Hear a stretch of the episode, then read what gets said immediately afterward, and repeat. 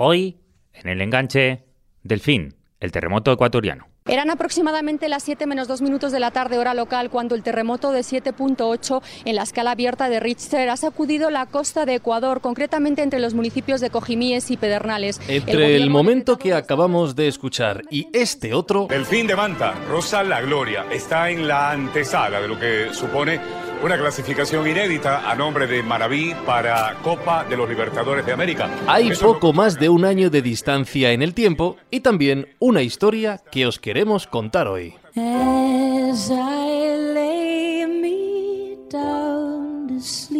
El 16 de abril de 2016, Ecuador se vio sacudido por un terremoto de 7,8 grados en la escala Richter. Las consecuencias fueron devastadoras. Casi 700 fallecidos, 6.000 heridos y numerosas ciudades afectadas. Entre ellas, la localidad de Manta, hacia donde viajamos hoy.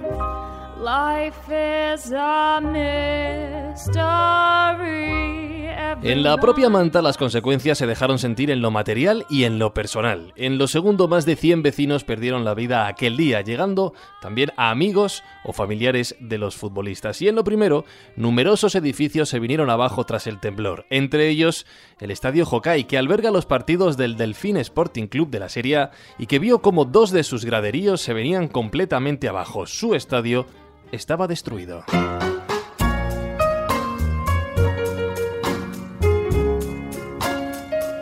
Tras el desastre, la ciudad lloraba sus pérdidas. El delfín lloraba a sus socios, a sus vecinos y veía su casa en ruinas. Había que reaccionar. Aquel equipo que acababa de conseguir mantener la categoría con sufrimiento la temporada anterior comenzó un proceso de hermanamiento especial con la ciudad que lo llevó a lo más alto. El pasado mes de julio se consagró ganador de la primera fase del Campeonato Ecuatoriano y como tal se clasificó para la Copa Libertadores por primera vez en su historia. El mejor premio, el mejor bálsamo y la mejor alegría para que su gente olvide lo malo y sonría por todo lo bueno que está por llegar. No es una cuestión de casualidad es de causalidad realmente lo de el equipo de Manta, ¿no? Y hoy en el enganche tampoco es casualidad que hablemos de Manta, del Delfín y de cómo volver a nacer gracias a la pelota.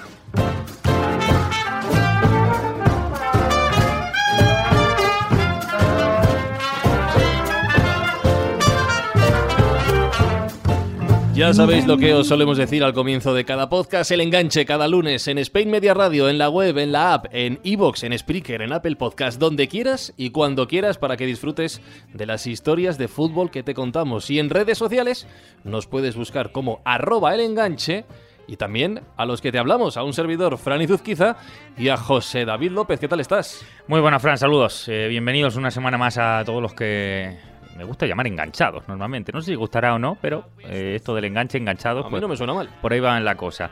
Desde aquí, antes de nada, eh, me pongo serio. Lanzamos un fuerte abrazo a todo el pueblo mexicano, que aún hoy sigue levantándose tras el potente terremoto que les ha vuelto a poner a prueba estas semanas. Y justamente esa naturaleza, la de epicentros, la de temblores, la de pérdidas humanas, pero también la de cómo ser capaces de reaccionar ante este tremendo caos, es la que nos lleva hoy a mandar fuerzas a México con una historia de quien supo levantarse en similares condiciones, entre otras cosas gracias al fútbol. Fue en Manta, en Ecuador, hace un año y medio la tierra se llevó a 671 personas, es decir, más del doble de lo ocurrido en suelo azteca estas semanas, y sin embargo, por las dificultades informativas, pues no existió tanta repercusión. Aún hay escombros, aún hay carreteras que no han sido renovadas y aún hay comercios que no pudieron volver a abrir. La ciudad se levantó con inversión privada, con el poderoso empuje de su gente y en este caso con la alegría que les brindó un modesto entre los modestos de su fútbol. Hoy conocemos al Delfín, la mejor respuesta al terremoto ecuatoriano.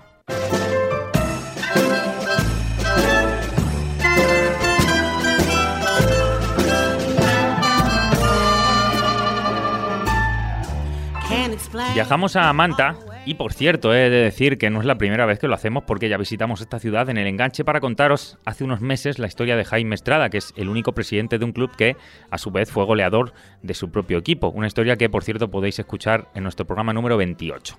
Pero ahora volvemos a Ecuador por una historia totalmente diferente. Vamos a la provincia de Manabí para conocer cómo sacudió aquel terremoto del que te venimos hablando al país ecuatoriano y cómo la pelota de verdad que ha ayudado a crear una nueva esperanza. Nos van a ayudar a contarlo dos periodistas ecuatorianos. Rogelio Arosamena, periodista y amigo de Coavisa, ¿cómo estás? Hola, ¿qué tal? ¿Cómo les va? Y Eduardo Andino, periodista de Gama TV, ¿qué tal? Muy buenas, ¿cómo estás? Hola, ¿qué tal amigos? No puedo empezar de otra manera, Rogelio, eh, sin preguntarte dónde estabas y cómo viviste el brutal terremoto ese 16 de abril del año pasado. Yo estaba, eh, yo soy de Guayaquil, eh, región costera, bastante más cercana a donde ocurrió el epicentro del terremoto. recordar que el terremoto pues estuvo ubicado pues en, la provincia de Manabí, y, realmente pues eh, estábamos, estábamos bastante cercanos. Yo me encontraba en una localidad eh, llamada Olón, que es una playa, una playa que eh, todavía está dentro de lo que son los regímenes de la provincia del Guayas, provincia nosotros eh, le llamamos acá a lo que ustedes pues conocen como comunidades, ¿verdad? Y eh, yo me encontraba en esta localidad, en una playa, región costera, muy cercana aún, como te digo, dentro de la provincia del Guayas, muy cercana a lo que es la provincia de Manabí, justamente donde se dio el, epicentro del terremoto. Y obviamente pues lo sentimos con, con muchísima fuerza, eh, con muchísima intensidad. Eh, fue en la tarde ya cayendo la noche y bueno, pues fueron momentos de mucha angustia, eh, desgraciadamente en ese momento todo lo que eran las comunicaciones eh, vía celular, internet, se cayeron en, gran parte de la región costera y obviamente pues hubo mucha dificultad para comunicarse con, con, la gente, con los seres queridos, con los demás familiares, pero de alguna manera u otra pues lo, lo subimos, supimos eh, sobrellevar, manejarlo, eh, con tranquilidad y, gracias a Dios, pues los momentos posteriores, aunque fueron de mucha angustia, eh, podríamos decir que fueron manejables dentro de todo lo posible. Eduardo, ¿sentiste tú notar también cómo temblaba la, tierra? Sí, por supuesto. Eh, bueno, yo estuve más lejos que, Rogelio. yo resido en, Quito, que es la capital acá de, de nuestro país. y bueno, a pesar de que estuve más lejos en la región Sierra, pues eh, a mí me pasó algo bastante particular. Eh, yo sentí el, el inicio y, el final de, este terremoto acá sismo donde nosotros en un ascensor. Yo justo subía eh, en un elevador, había bajado a, retirar unas cosas de una amiga que bajaba, había llegado a mi departamento y apenas me subí al ascensor, pues fue cuando empezó a, darse el, movimiento. cuando yo logré bajarme del ascensor, eh, vi a toda la gente correr acá y obviamente nosotros de inmediato seguimos hasta la calle. No sabíamos todavía con exactitud en dónde había sido el epicentro ni tampoco la gravedad del asunto.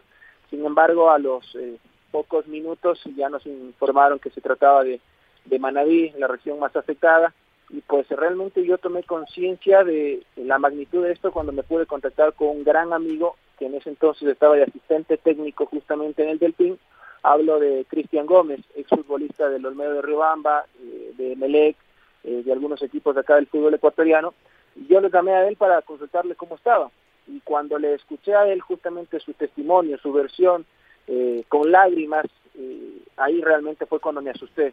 Él había estado en la concentración con el equipo y pues me comentaba que su hotel casi se había venido abajo, que él quería salir despavorido de la ciudad de Manta y que quería trasladarse de inmediato con su familia a un lugar mucho más seguro. Fue entonces cuando yo realmente me di cuenta de que la situación era sumamente eh, dura, sumamente eh, trágica para nuestro país y pues de inmediato empezamos con algunos amigos a, hacer algunas cosas, algunas labores sociales para tratar de llegar en tres días que estuvimos ya en la región de, de Manabí para entregar algunas cosas que en ese momento fueron ínfimas en virtud de la magnitud del evento. Es llamativo, eh, has mencionado por ejemplo un hotel que casi se vino abajo, la zona de Manta, de Manabí, están preparadas ante los seísmos como toda la costa oeste del continente americano, allí suele ser frecuente que tiemble la tierra, pero Rogelio, ¿cómo quedó la ciudad de golpeada? Porque se habla de que cayeron 674 edificios, ¿es correcto?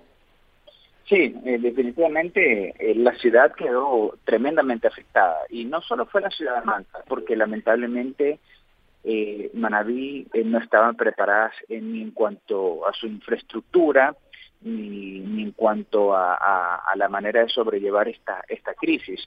Y lamentablemente pues eh, las afectaciones y los daños fueron enormes y tremendos.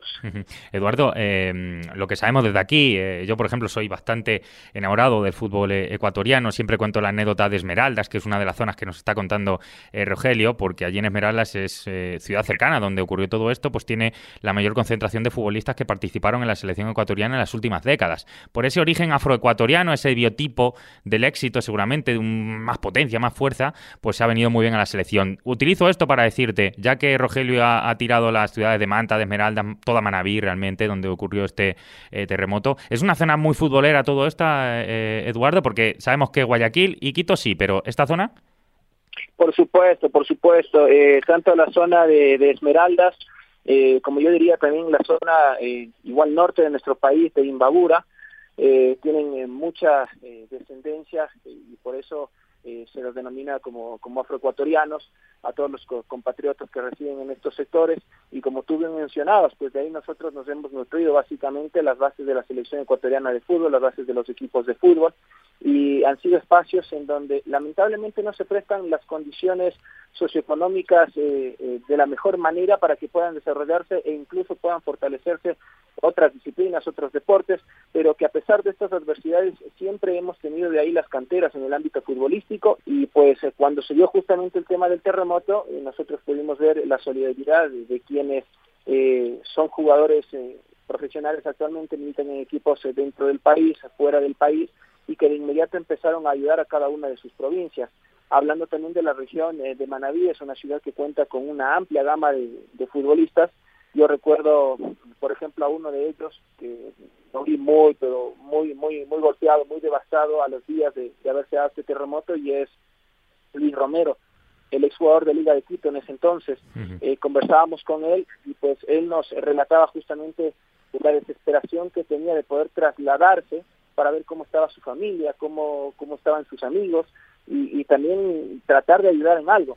Ahora vamos a hablar a continuación en otras entrevistas con el presidente eh, del Delfín Fútbol Club, también con uno de sus jugadores, pero os pregunto, para acabar, eh, Eduardo y, Rogelio, eh, ¿citaríamos al Delfín Sporting Club como uno de esos equipos de, grande masa, de gran masa dentro de esa zona de, Ecuador donde surgió todo esto? ¿O claramente ha sido a raíz del terremoto cuando verdaderamente se ha hecho grande?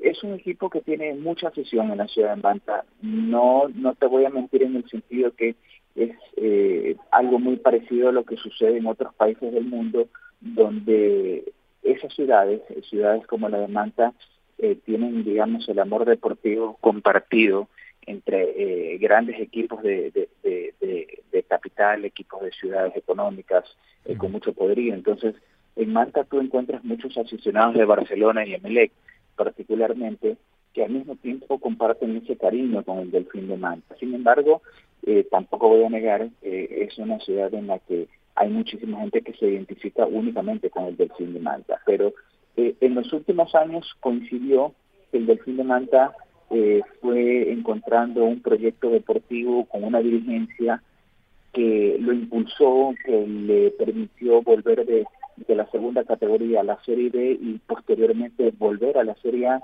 donde coincidió, coincidió ahora con este tema del terremoto que el Delfín el día de hoy, hablando en presente, en este año, ha alcanzado eh, momentáneamente éxitos deportivos que nunca antes nos había logrado, eh, clasificarse a, a, una Copa Libertadores y estar esperando ya listo en una final a la espera de si es que hay otro equipo ganador de la segunda etapa para disputar la final o en caso de que el Delfín sea el ganador de la segunda etapa que está encaminado a hacerlo ya no habría final sino que sería directamente campeón del fútbol ecuatoriano y sería un éxito coyuntural tremendo por lo que vivió eh, el año anterior eh, la ciudad de Manta o la provincia de Manaví con el acontecimiento del terremoto. Eduardo, se puede decir que son un ejemplo de superación de adversidades ahora mismo, los jugadores y lo que es la afición, incluso de todo el club, de, Delfín Fútbol Club o de Delfín Sporting Club, después de lo que ha pasado.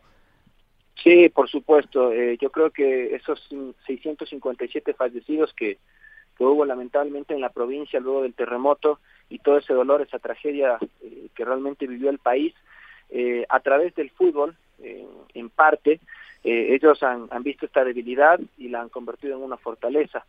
ha logrado unir a la gente, ha logrado sacarle una sonrisa a los niños, a las niñas, a los adolescentes, a la gente de este pueblo tan golpeado y ha logrado demostrar que cuando se hace un trabajo bien estructurado por parte de la dirigencia, por parte de un entrenador serio, por parte de unos jugadores comprometidos, que tienen las ganas de sacar adelante y de revertir una mala situación y por supuesto bajo el apoyo también de una hinchada que acompañado durante toda esta temporada las cosas pueden salir bien.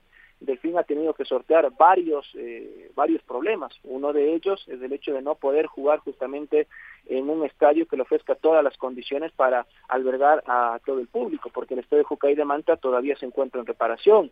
Eh, al, al inicio de esta temporada, creo que la mayoría, por no decir todos, parece que por ahí puede haber habido alguien que le apuntó al Delfín, pero creo que la mayoría no teníamos como candidato a este Delfín para que gane la primera etapa y para que ahora esté peleando por el título y sea creo el principal eh, candidato para quedarse con el con el campeonato ecuatoriano. Y digo esto si tomamos en referencia también lo que sucedió el año anterior cuando el Delfín terminó justamente peleando la zona la zona de descenso eh, salvándose en las últimas fechas de descender a la Serie B. Cambió el panorama con la llegada de un nuevo técnico y con la gran cantidad de jugadores que llegaron a conformar ese plantel. Ahí me parece que también es mucho mérito del técnico y por supuesto de los jugadores que en tan poco tiempo lograron entender la idea del técnico, lo que él quería implantar en el campo de juego, se lograron conjuntar y pues de inmediato se empezó a ver una filosofía, eh, un, estilo de juego ya que ahora es característico de Sanguinetti, pero sobre todo se han conocido muchas historias, muchas vivencias de, de este delfín que nos sigue sorprendiendo y que justamente para poner otro, otra comparación, otra de esas coincidencias muy lindas, cuando empató con, con Barcelona, o más bien cuando consiguió este resultado positivo al, término de, de, la primera, de la primera etapa, que justo ese día eh, se festejaba un año más de provincialización de, la, de Manaví. Ellos quedaban tan cerca de ganar eh, la primera etapa que realmente era otra de esas coincidencias en donde el fútbol te demostraba pues que puede tener unos efectos preciosos, hermosos en la parte social, en la parte económica y te puede ayudar a levantarte de desgracias como estas. Y a nosotros que nos gustan estas historias y que queremos contarla hoy, vamos a hacerlo con protagonistas. Gracias compañeros. Eduardo Andino, Gama Televisión, muchísimas gracias por acompañarnos en el enganche. Muchísimas gracias a ustedes, un gusto compartir y pues siempre a las órdenes y gracias por, por haberse fijado en, en, nuestro país, fundamentalmente en, esta linda historia que es de Manti y de Manaví. Y Rogelio Arosamena, también compañero de Coavisa, gracias por acompañarnos también. Muchas gracias.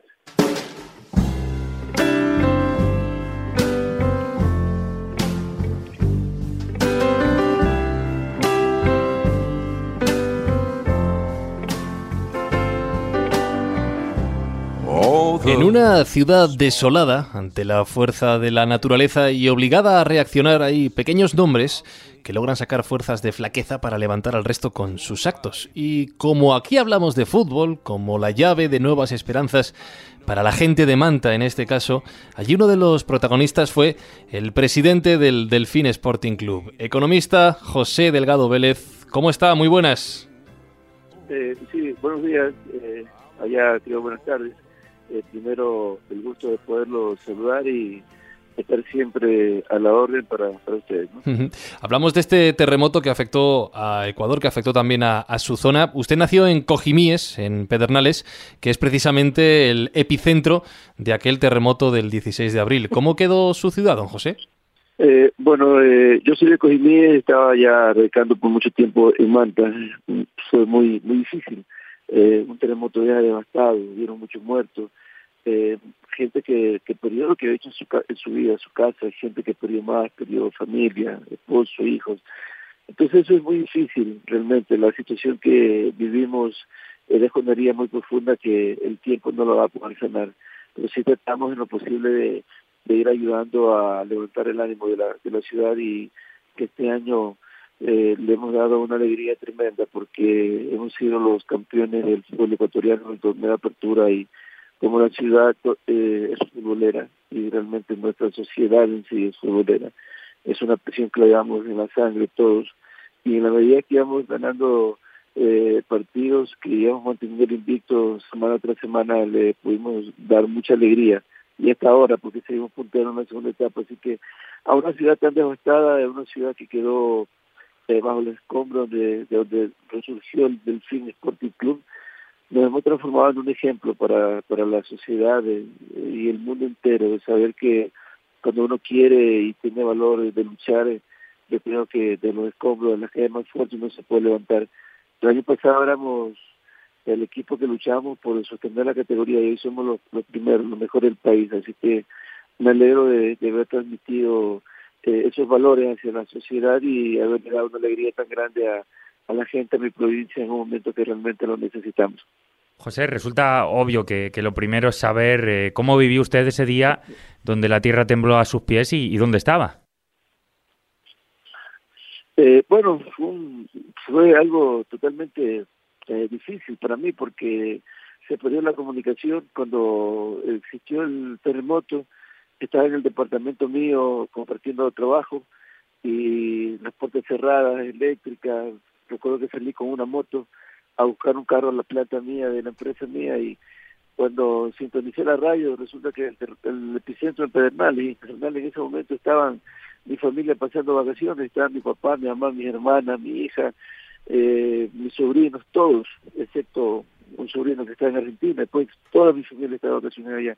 Habíamos perdido la comunicación totalmente, entonces era una desesperación terrible, terrible que podamos, logramos eh, comunicarnos por lo menos tres horas después, entonces se imagina ya todo lo que uno pudo haber eh, vivido. Gracias a Dios no, no nos pasó nada dentro de la familia, pero con mucha pena sí, porque mientras recorría la, la ciudad me encontraba con muchos muertos, con gente eh, por las calles, gritando, llorando, corriendo, desesperado, eh, con niños en brazos, en sangre. O sea, fue algo realmente muy muy difícil. A veces escribirlo eh, suena difícil de poder eh, eh, poder contar lo, que uno vivió. Eh, bueno, lo primero nos alegramos de que su familia, su gente más cercana esté bien después de este terremoto, pero una vez usted comprueba, se queda de alguna manera tranquilo por lo suyo, eh, aunque nos ha contado todo lo que vio. ¿Qué es lo primero que se le pasa por la cabeza cuando ha visto los efectos del terremoto? Bueno, lo, primero es saber lo que nosotros tenemos que hacer, evaluar. pero En el plano familiar, nosotros eh, teníamos eh, la conciencia y la tranquilidad de saber que no le había pasado nada. Eh, después pasé por el estadio, estaba totalmente eh, destruido una parte, hicimos una evaluación de todos los, la, parte de los negocios míos, habíamos perdido 16 locales míos en la provincia de un negocio de, de, pollo que tenemos y después saber qué íbamos a hacer con el equipo. Eh, fue duro la decisión de, de continuar porque frente a pérdidas incalculables que habíamos tenido, que teníamos que soportar, eh, la tierra seguía temblando, jugadores que querían salir del club y que le dimos todas las facilidades, especialmente los extranjeros. Eh, los mismos nacionales no querían quedarse en Manta porque la, tierra seguía temblando, había réplicas continuas de, altos grados, de 4, 5, hubieron réplicas hasta de 6.2 grados, que ya casi fue un terremoto nuevamente y tuvimos que salir fuera de la, de la ciudad a entrenar, a concentrarnos. Eh, perdimos la localía, salimos a jugar eh, en Guayaquil, en Quevedo, en Puerto Viejo, y eso nos costó mucho, porque usted sabe que la mayor cantidad de puntos de un equipo lo hace como, local, y tuvimos el riesgo incluso de perder la categoría, pero con, mucho trabajo, con mucha fuerza y sobre todo con los Dios. Nos fuimos para adelante y yo creo que logramos conseguir los objetivos que queríamos en, ese año por encima de la desgracia de, la naturaleza. ¿Hay alguna historia de los chicos del equipo que haya tenido que necesitar más ayuda que el resto para superar aquel día? Eh, bueno, eh, ellos casi en su mayoría estaban concentrados en un hotel porque jugábamos al siguiente día. Entonces en el hotel hubieron daños secundarios, no, no primarios. Eh, de allí la necesidad de que toda la gente quería salir de la ciudad. Toda la gente quería salir y alquilamos buses, eh, pusimos camiones para eh, llevar a, la familia de ellos. Eh, fue casi que abandonar eh, la, la, ciudad. Y volvimos a Manta a, a entrenar a, las cuatro semanas al mes. Y volvimos a jugar a Manta tres fechas antes de terminar el campeonato. Así que difícil la situación. El club sí tiene alguna historia como club eh, antes del terremoto. Saber que era un club que se debatía entre permanecer en la B o desaparecer. lo tomamos en, el puesto octavo, eh, con picada hacia abajo a descender, a desaparecer del fútbol profesional. Y con tres meses que no se les pagaban, yo creo que fue muy duro ese, en ese año sostener la categoría. En el siguiente año, 2015, eh, logramos ser campeones de la Serie del fútbol ecuatoriano y devolvimos al equipo a la Serie A a la serie grande del fútbol ecuatoriano. En 2016 el terremoto nos corta nuestras aspiraciones, pero este año eh, venimos con mucha fuerza y hemos logrado ser campeones del fútbol ecuatoriano que nos tiene orgullosos a nosotros a los manavitas, que es la provincia de donde somos, de donde es el club. ¿Cómo se consigue esto? Porque, como usted dice, Delfín era un equipo que no estaba cuando ustedes lo cogieron en lo más alto del fútbol de su país. Ocurre la desgracia del terremoto y el Delfín se encuentra con muchos problemas. El problema deportivo, evidentemente, de tener que seguir eh, creciendo dentro de la competición. El problema económico de hay que reconstruir el estadio, hay que volver a poner en marcha las instalaciones. Y el problema social, que es cómo afrontas todo esto en mitad de una ciudad devastada por, por un terremoto. Eh, es difícil hacerle esta pregunta o hacer el resumen de la respuesta, pero ¿cómo se consigue todo esto? Eh, bueno, sí, no, con mucho gusto. Eh, yo creo que he juntado básicamente dos partes fundamentales. Uno en el conocimiento del fútbol. Tengo mucha experiencia, tengo más de 20 años eh, dentro del fútbol, estudié dirección técnica, he dirigido fútbol y soy también uno de los empresarios fuertes de la ciudad. Entonces, cuando se junta el conocimiento de la empresa privada con los conocimientos del fútbol, se puede lograr objetivo y la coordinación del club porque primero hay que mirarlo como una empresa donde hay que calcular eh, el presupuesto, eh, hay que calcular la capacidad de, de gasto, de endeudamiento, capacidad de pago, los riesgos que se deben tener, eh, armar los pilares principales que es donde se obtienen los recursos para constituir el presupuesto. Claro, pero es muy difícil. A lo, a lo que voy, eh, don José, es que todo este mm, análisis racional que está usted haciendo ahora mismo de cómo se levanta una empresa, cómo se hacen los números, es que acababan de pasar por un terremoto terrible, es que todo estaba destruido. ¿Cómo se mantiene la cabeza fría en ese momento para seguir adelante? Eh, bueno, siempre he sido un líder de, de esas características, de ser muy aplomado en toma de decisiones. Eh, no soy de lo que me desequilibro emocionalmente. Y para mí me costó. Yo conversé con, con los jugadores, hablamos de la posibilidad de, de seguir juntos, de saber que los ingresos no iban a estar inmediatos y pedí apoyo a la empresa privada. Yo creo tengo que ser muy agradecido con, con la empresa privada en mi ciudad porque sí hubo el apoyo necesario. Yo como gente de empresa tengo muy buenas relaciones. Yo siempre digo que los médicos se conocen con los médicos, los futbolistas de futbolistas, pero los empresarios nos conocemos de empresarios. Y cuando hubo tal situación, yo creo que en eso sí tengo que agradecer el respaldo de, de la empresa privada de, de Manta en mi ciudad para apoyar y, y, afrontar el problema, porque era muy difícil. Yo creo que solo hubiese sido difícil de poder afrontar el problema. José, usted dice, le, he leído en alguna entrevista que el club, el Delfín, está bendecido desde aquel día. ¿Por qué lo nota? ¿Por qué tiene esta sensación? Eh, bueno, porque siempre hemos ido consiguiendo con, con, humildad y con sencillez. Yo soy una persona muy, muy católica y siempre he considerado que hemos tenido la bendición porque hemos tenido jugadores no lesionados, eh, los resultados que hemos adquirido son los que hemos necesitado en cuanto a al segundo y terceros equipos. La victoria más grande la hemos tomado en coincidencia con, con días importantes como el día de la provincialización. Cuando mi provincia estaba de fiesta le ganamos al Barcelona, el equipo más grande del país, en calidad de, visitante en la propia casa de ellos, con un estadio lleno.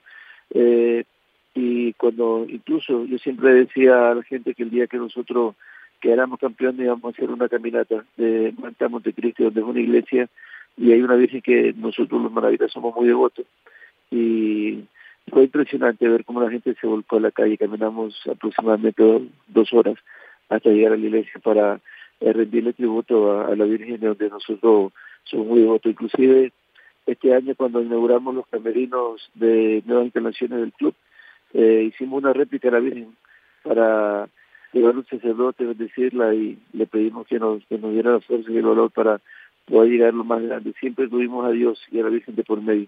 Siempre somos gente que rezamos antes de salir y rezamos cuando termina el partido en Camerino. Somos gente eh, muy católica de voto y siempre lo hemos entendido así, así lo hemos querido, así hemos, ha sido nuestro sentimiento y por eso siempre decimos que tenemos la bendición de, de Dios por todo lo que hemos hecho. Un equipo que el año pasado si cogíamos el presupuesto más grande y a los grandes técnicos a formar un equipo para ser campeón, seguramente que los nuestros a la final ninguno llevaba, pero que hoy somos un equipo que aporta con cuatro, es el, equipo junto con Barcelona quienes más aportamos a la selección. Eh, hemos conseguido, hemos hecho de aquellos jugadores, de los que eran normales, de los jugadores que hayan sido de nivel medio, hoy son los de mayor rendimiento a nivel nacional, que han sido considerados parte de la selección, que han sido jugadores que han sido los jugadores de espectáculo, el, eh, que han brindado mucha expectativa a nivel nacional. Así que todo eso yo digo, se lo consigue con aplomo, con confianza, con trabajo, pero sobre todo con, con la bendición de Dios.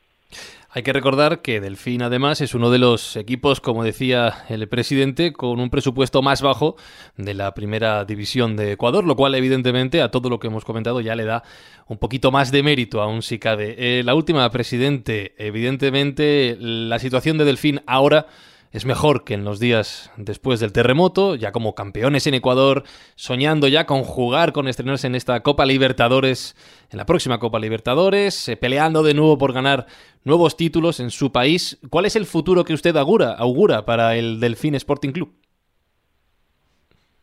Bueno, Dios quiera nos vaya mejor, porque ahora sabemos que somos el único equipo clasificado por parte de Ecuador a la Copa Libertadores 2018 donde hay premios importantes, eh, tanto por parte de la Comebol como por taquillas, eh, va a ser un equipo autosustentable, donde podemos ir creciendo en la parte patrimonial y tenemos cómo afrontar mejor. Yo creo que nos vienen días mucho mejores y que el Delfín aspiro y quiero que sea un equipo protagonista siempre.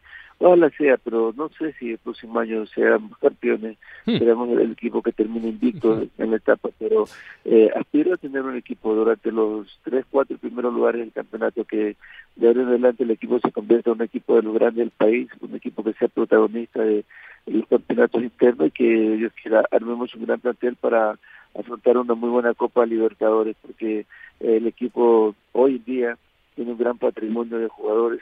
Eh, hoy en día el equipo tiene ya proyectado sus ingresos en cuanto a la captación por parte de la Copa Libertadores, de jugar una final si es que la hay, porque eh, hay la posibilidad de que seamos campeones directos, porque estamos punteros ahora en la segunda etapa, seguimos mostrando ese nivel y siempre tenemos que eh, primero ser agradecido con Dios y mantener la humildad, mantener el sacrificio que es el que nos ha hecho grande a nosotros como club.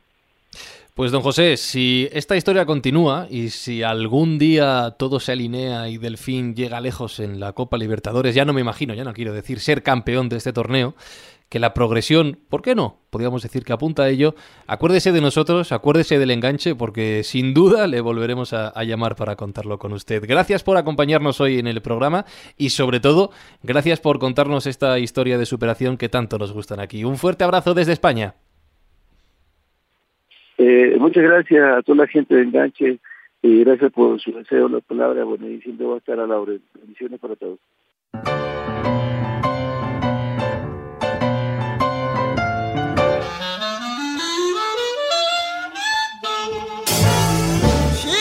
Historia dura, historia dura hoy la que os hemos traído en el enganche, pero una nueva demostración de que hay cosas que prácticamente solo el fútbol puede conseguir, como es levantar a una ciudad después de, un, de una catástrofe de estas dimensiones, como la del terremoto de Ecuador, y de llevar, fíjate, a un equipo que no había luchado nunca prácticamente por nada, a convertirse en el sueño de la ciudad y prácticamente del país. Ya sabéis, arroba el enganche en redes sociales cada lunes, nuevo podcast, nueva historia de fútbol. Fran Izuzquiza, José David López, José David López, Fran Izuzquiza.